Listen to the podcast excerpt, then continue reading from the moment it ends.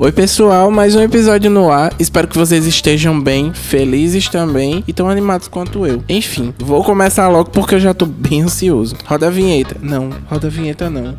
Roda a vinheta é o que? É YouTube? É YouTube. Pff, vamos lá.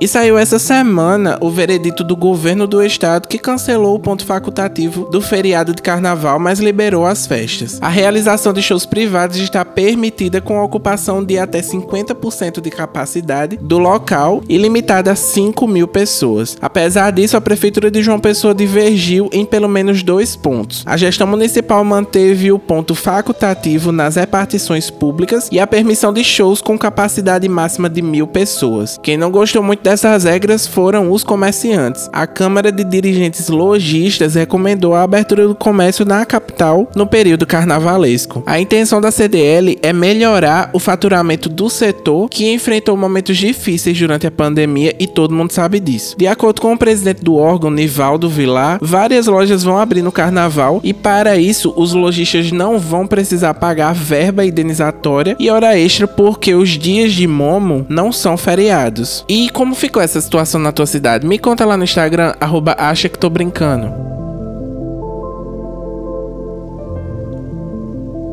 E essa semana passou a vigorar a lei que proíbe o sacrifício de animais pelos órgãos de controle de zoonoses, canis públicos e estabelecimentos oficiais congêneres no estado. De acordo com a lei de autoria do deputado estadual Anísio Maia, o sacrifício será permitido apenas em situações que permitam a eutanásia. E para conversar sobre isso, estou recebendo aqui uma pessoa que tem uma admiração muito grande e é advogado, especialista no direito animal, Francisco José Garcia. Professor, seja muito bem-vindo e me conta. Esse novo decreto decreto veio para complementar o que já existe no âmbito federal e de que forma ele pode impactar a vida do paraibano como um todo? Opa, Lucas, muito obrigado. Então, é um impacto bem bom na vida das as pessoas que protegem animais e, obviamente, melhor ainda, na vida dos próprios animais, de uma vez que aquela eutanásia, na verdade, aquela chacina indiscriminada de animais que havia nesses órgãos públicos deixa de existir por força de lei. E essa lei 12.216 de 2021,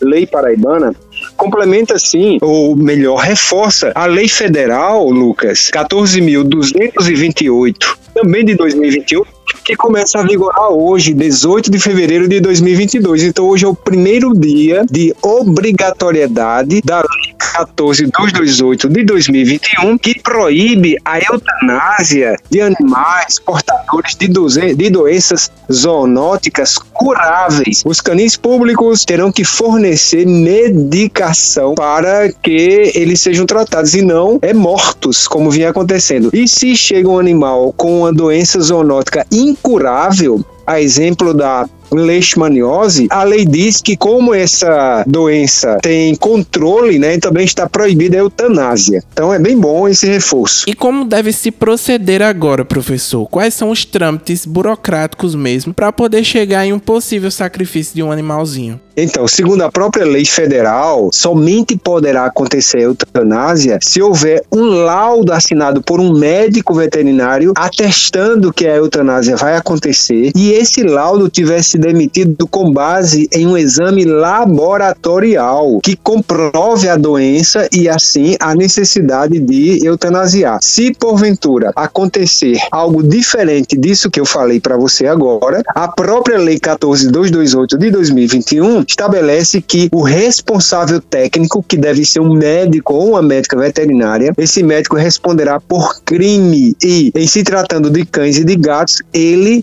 médico ou médica, né, ela poderá ser presa por dois até cinco anos e pagar multa de natureza penal. E sobre essa multa, qual é o valor mais ou menos? Vai depender de acordo com o caso ou não? Então, toda pessoa que for condenada por crime nessa forma que eu falei agora, pagará essa multa, porque o próprio juiz, ao sentenciar, já estabelecerá a multa. A multa não tem valor específico, né? O, o juiz que vai ver qual o valor que vai atribuir. Agora sim, esse médico médico veterinário, quando for criminalizada dessa forma, ainda responderá administrativamente, quer em razão do Código de Direito e Bem-Estar Animal da Paraíba, que atribui multa de 11.850 por animal morto, e ainda responderá junto ao Conselho Regional de Medicina Veterinária da respectiva circunscrição, podendo até, na forma do Código de Ética do profissional, perder a licença para exercer a profissão de médico veterinário. Professor,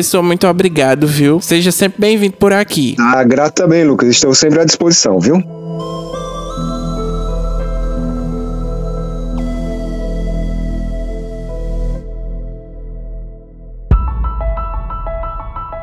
Agora, o recado é para os alunos da UFPB. O retorno das aulas presenciais na Universidade Federal da Paraíba foi adiado para o dia 21 de março, conforme aprovado em reunião realizada pelo CONCEP. O começo do semestre letivo 2021.2 permanece em 21 de fevereiro, mas no formato híbrido. O retorno presencial vai ser em março mesmo. As medidas foram aprovadas pela maioria dos conselheiros participantes, com 27 votos favoráveis, 8 contrários e 3 abstenções.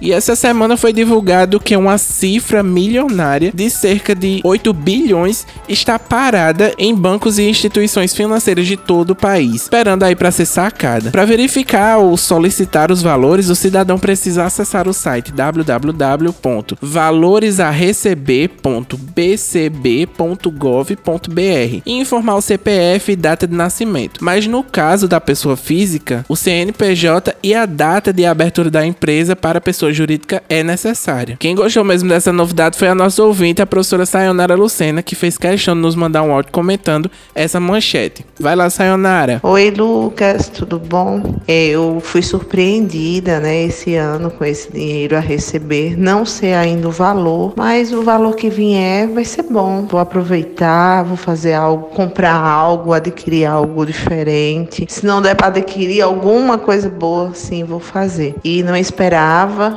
mas me mandaram o link quando eu consultei. Aí tá lá disponível. Irei receber em março e é uma boa oportunidade de pelo menos adquirirmos alguma coisa. Então, se você quiser comentar alguma coisa, alguma manchete que aconteceu durante a semana, é só entrar em contato com a gente pelo arroba acha que tô brincando lá no Instagram ou pelo Twitter. Vou ter um prazer enorme de te colocar aqui no ar, viu?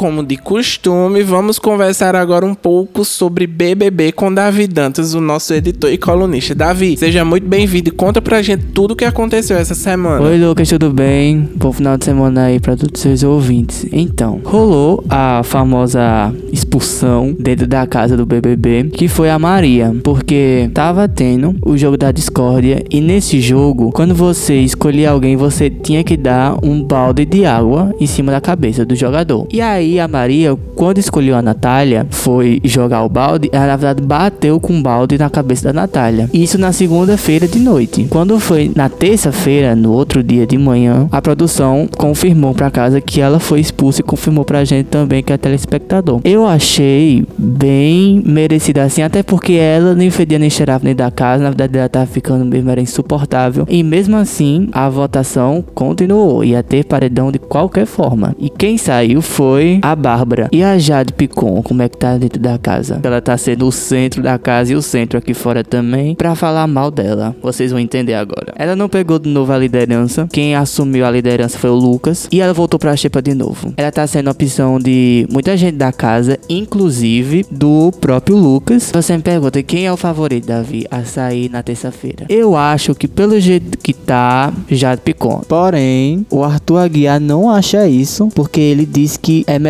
colocar a Larissa. Segundo ele, ela vai ser eliminada em qualquer paredão. E a equipe antiga da Jade Picon acabou sendo demitida, pois, segundo eles, eles estavam assim vendo que a Jade Picon estava sendo a nova vilã do BBB e eles sabendo disso, acabaram fazendo brincadeiras sobre ela ser vilã do BBB, para quando ela saísse, ela não ter um hate muito grande. Só que aí, quem não gostou disso foi a família da Jade Picon, vulgo o irmão paredão dela. E colocaram uma nova equipe para tomar conta das redes sociais, né? E a minha aposta para o paredão do domingo, eu chuto que no paredão vai estar tá o grupinho da casa da Jade Picon. Fica aí a reflexão. Obrigado, Davi. Até semana que vem.